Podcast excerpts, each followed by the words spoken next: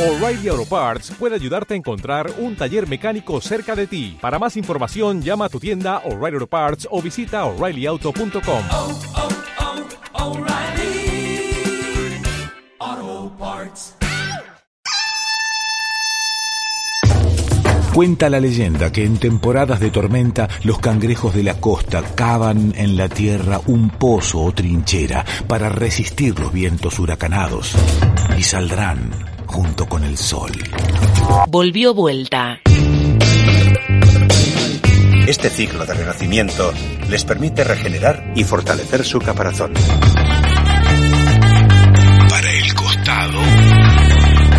Y por la tribu. La semana pasada compartíamos la primera parte de lo que fue la entrevista con Maristela Esbampa, la socióloga que escribió un artículo llamado Reflexiones para un mundo post-coronavirus, que publicó el libro virtual La fiebre, pensamiento contemporáneo en tiempos de pandemia, de la editorial ASPO, aislamiento social preventivo y obligatorio. Hoy vamos a compartir un fragmento nuevo de esta conversación, una segunda parte que seguía después de una interrupción de estas conexiones virtuales, este mundo de comunicaciones al que nos estamos empezando a, a, habituar de alguna manera y empieza a ser parte de nuestras cotidianidades. Segunda parte de la entrevista con Maristela Vampa entonces en Vuelta con Hablábamos de mm, el, un pacto social que también incluya eh, lo ambiental. Sí, eh, me parece importante eh, desarrollar una perspectiva más holística acerca de los desafíos que vienen, ¿no? O de los desafíos que ha instalado esta crisis, porque efectivamente eh, en este contexto de, de mayor crisis económica, desempleo, estancamiento de la economía, la tentación de muchos es la de volver a la idea de un pacto social y económico, dejando de lado lo ambiental o ecológico, lo cual sería un grave error, sin duda. Entonces, con otros sectores del pensamiento crítico, tanto del sur como del norte, estamos abogando por llevar a cabo un pacto social y ecológico a nivel global y a nivel nacional que venga de la mano de una nueva, de una nueva batería de políticas públicas que también reformule la relación tradicional o la división norte-sur, que piense el multilateralismo desde un lugar de democracia y solidaridad y no de injusticia económica y ambiental como el que vivimos. Entonces es un gran desafío porque, insisto, la gran tentación, eh, tanto en el norte como sobre todo en el sur, va a ser la de buscar la reactivación económica de la mano, por ejemplo, de más extractivismo. ¿no? Y ya sabemos que esto no ha sido una solución en América Latina ni en nuestro país, sino que todo lo contrario ha llevado a la reprimarización de nuestras economías, ha llevado también a una mayor conflictividad socioambiental, ¿no? Y eh, al calor de esa conflictividad socioambiental es que se han pergeñado o han surgido nuevos lenguajes políticos, nuevas gramáticas políticas que hoy adquieren centralidad en el marco de esta crisis civilizatoria. Entonces, pensar un gran pacto ecosocial y económico instala un desafío tanto en el norte como en el sur, ¿no?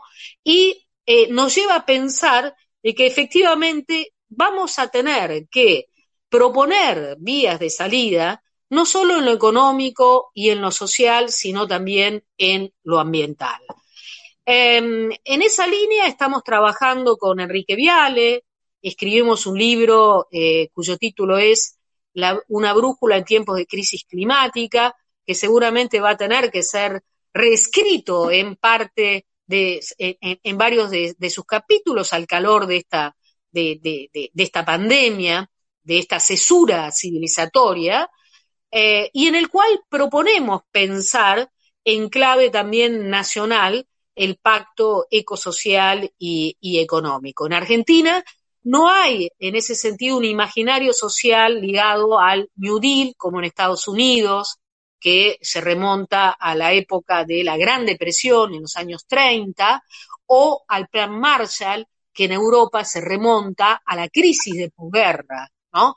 Acá eh, lo más cercano es eh, lo que instrumentó de la mano del llamado plan quinquenal el gobierno peronista en eh, su primer periodo de gobierno, allá en los años 40, 50, como también en el programa, este, el nuevo plan quinquenal que el gobierno peronista en el 73 buscó implementar y que no pudo en un contexto de crisis eh, política y, económica. Así que este me parece que es uno de los grandes eh, desafíos en un momento en el cual eh, temas como el ingreso universal ciudadano, impuesto a las grandes fortunas, comienzan a estar en la agenda. Ahí nuevamente es que debemos colocar también las causas socioambientales de la pandemia en el centro para poder valorizar, ¿no? Este, o apuntar a una perspectiva más holística de eh, la crisis. Eh, en esa línea también eh, yo proponía en ese artículo eh, este, abrir nuestra, nuestras cabezas, nuestras mentes a la idea de que no todo está cerrado, ¿no? De que efectivamente las cartas no están marcadas eh, y que no necesariamente debemos dirigirnos hacia un capitalismo del caos, ¿no? Este, o hacia un colapso civilizatorio.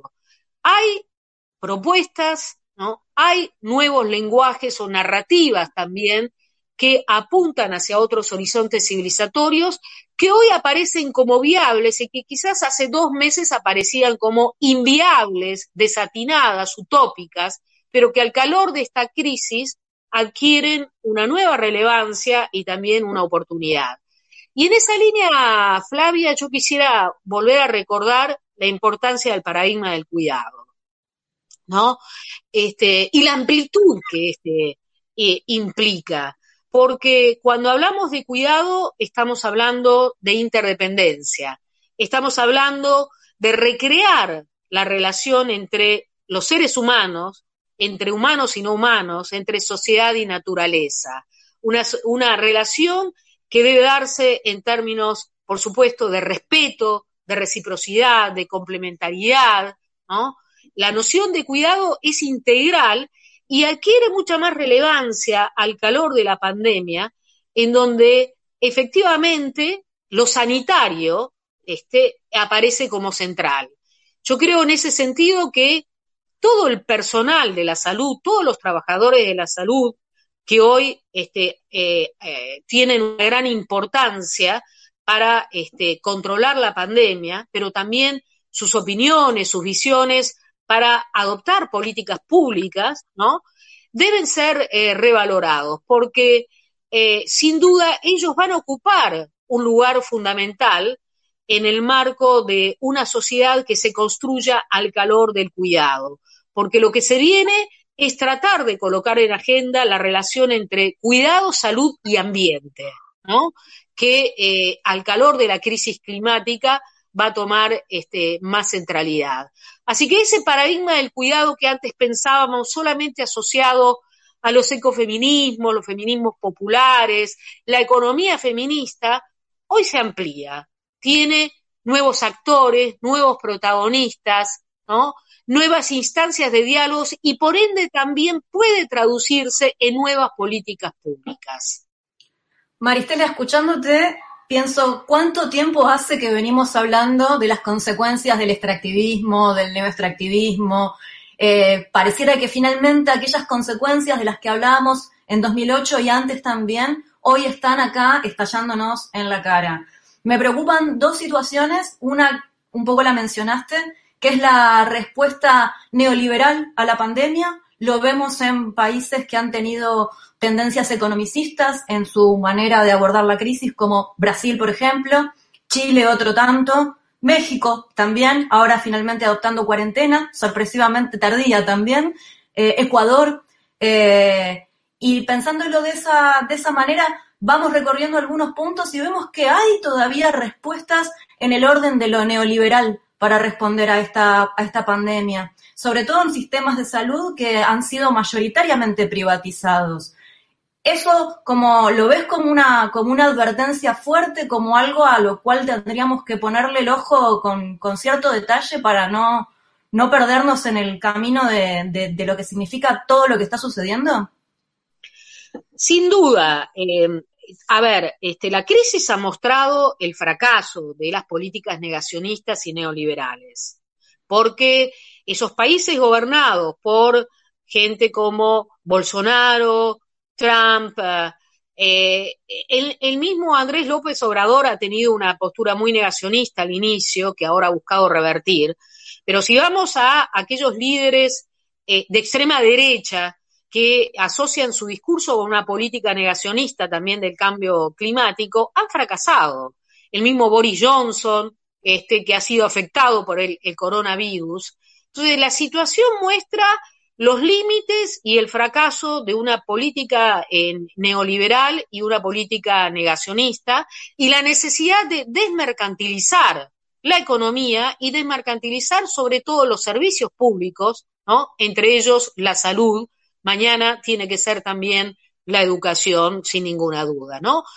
Eh, y ha mostrado la vitalidad todavía de ese sector de salud que ha sido tan mercantilizado este, en los últimos años. Pensemos en países europeos, en los países europeos que tenían un fuerte sistema de salud que en los últimos años se ha visto muy afectado por el ajuste y el recorte de las políticas públicas, ¿no? Que ha llevado a una reducción de la inversión en ese sector y una reducción mismo en el número de respiradores, de camas en terapia intensiva. Bueno, los efectos que esto ha tenido ha tenido efectos realmente tremendos, ¿no? Eh, aterradores en países como Italia, como España, incluso en Francia, donde ha habido más de 12.000 muertos, de los cuales se habla poco en un contexto en el cual asombra mucho más lo que sucede en Italia y en España. Así que la crisis nos deja una, una lección muy grande acerca de quiénes han fracasado. Y las políticas neoliberales han mostrado en ese sentido que no han podido afrontar esta crisis, todo lo contrario, no hacen más que reforzarla y este reforzamiento de la crisis se traduce por una mayor cantidad de muertos, sin duda, y por un impacto mayor este, sobre el sistema sanitario tan debilitado en los últimos años. Así que yo creo que en, ese, en esa línea lo que sale reforzado es una visión pública, no mercantilizada de la salud, que va en la línea con el paradigma del, este, del cuidado. Más allá de que efectivamente esto venga de la mano todavía de un discurso de guerra, de un discurso bélico que no deja, de eh, aparecer en el centro de, este, insisto, de las políticas este, eh, a nivel global eh, para afrontar la crisis. Pero yo soy más bien optimista al respecto. Creo que la crisis ha mostrado el fracaso de las políticas neoliberales y de las políticas negacionistas también, que se han expandido en los últimos 10 o 15 años en, el mundo. Y no lo olvidemos, insisto, esto está muy ligado al proceso de reconfiguración social negativa que se dio este, con la resolución de la crisis de 2008 en el mundo, que también estuvo en el origen de este proceso de reconfiguración política negativa a través del surgimiento de experiencias de extrema derecha o de gobiernos de extrema derecha o de los llamados también populismo de derecha que hoy se expanden en, en, el mundo. Esperemos que esta crisis, más allá del fracaso que ha mostrado de las políticas neoliberales, de las políticas negacionistas, no se traduzca de la mano de estos discursos bélicos en el surgimiento de un neofascismo desde abajo que ese también es uno de los peligros que hoy vemos en distintos países en donde desbordan las políticas, o mejor dicho, las conductas xenofóbicas. Justamente eso que señalás, por un lado, agradecerte tu optimismo, nos tranquiliza en estos tiempos también en los que eh, la, la, información en materia de conteo de muertes nos abruma la cabeza cotidianamente, y por otro lado, pensar que no está todo cerrado, con lo cual tenemos puntos de fuga para poder abrir a nuevos pensamientos, pensarnos desde abajo y señalar esto que mencionabas, porque cuando las cuarentenas comiencen a levantarse, las marcas en los cuerpos y en las subjetividades van a quedar, con lo cual, ¿pensás que lo que se nos viene también es un reinventarnos en modos de lucha? Sin ninguna duda, hay que reinventarse en los modos de lucha, hay que reinventarse también eh, eh, en esos modos de lucha deben apuntar a la interseccionalidad, esa palabra tan bonita que recorre nuestro léxico feminista, sobre todo, pero este, eh, que apunta sobre todo a la necesidad de pensar desde una perspectiva holística las problemáticas que hoy afrontamos. Luchas feministas, ecologistas, sociales, laborales, étnicas, deben refundarse, ¿no? Y articularse en este contexto de crisis, en el cual, quiero cerrar con esto, yo no me considero optimista en absoluto.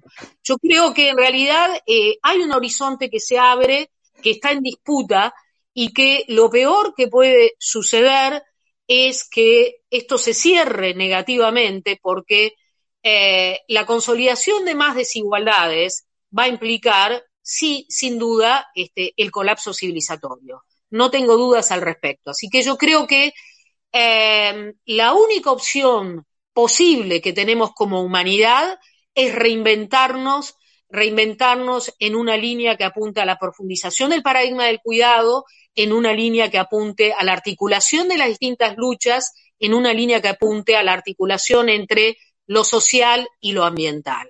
Si no, no hay salida posible. Bueno, de alguna manera este reinvertirse en modos de lucha está en tu artículo como procesos de liberación cognitiva. También planteas que es necesario pensar en una solución global que también nos trae a esta eh, configuración política de pensar que la salida es colectiva. En todo esto, eh, en modos de lucha diferentes. Para mm, terminar, me parece que también había algo interesante en, contextualizarnos en el tiempo y el espacio. Este artículo que publicas eh, se publica el día 12 mm, de aislamiento, así lo se menciona. En Buenos Aires, día 12 de aislamiento. ¿Crees que algo cambió cuando pasaron ocho días más? En realidad, em, creo que no, que todavía este, eh, a ver, todavía el, horizonte sigue, sigue abierto, pero somos cada vez más conscientes de la gravedad, ¿no? De los impactos que traerá la crisis. Este, hoy en día no solo estamos mirando la cantidad de muertos que hay en unos y otros países, estamos mirando la cantidad de desempleados, ¿no? Este, y de efectos que eh, en términos económicos este, va a traer eh, la gran pandemia. Es por eso que necesitamos de soluciones radicales a un tiempo tan radical como el nuestro.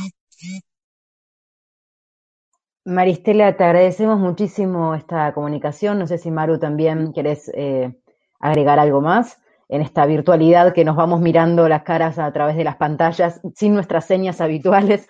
Te agradecemos un montón todo este tiempo que te has tomado, no solo para conversar con nosotras, sino también en esta reflexión continua que comentabas eh, dentro del aislamiento. Eh, por último, una recomendación, algún otro de los textos de La Fiebre que pienses que tenemos que seguir. ¿Con qué seguimos?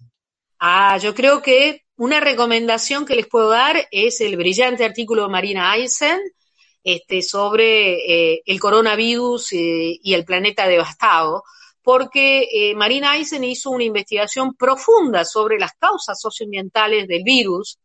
Eh, hay mucha investigación empírica, investigación científica, y hay mucha divulgación, de la buena divulgación científica, que es lo que hace eh, Marina Eisen en, en, ese texto. Así que se los recomiendo fervientemente. porque, insisto, sobre las causas socioambientales se habla mucho en las redes, pero aparece muy poco en la agenda pública. Muchísimas gracias, Maristela. gracias a ustedes y un abrazo grande. Muchas gracias. Pasaba la socióloga Maristela Svampa por Vuelta Cangrejo, conversando sobre su artículo Reflexiones para un mundo post-coronavirus.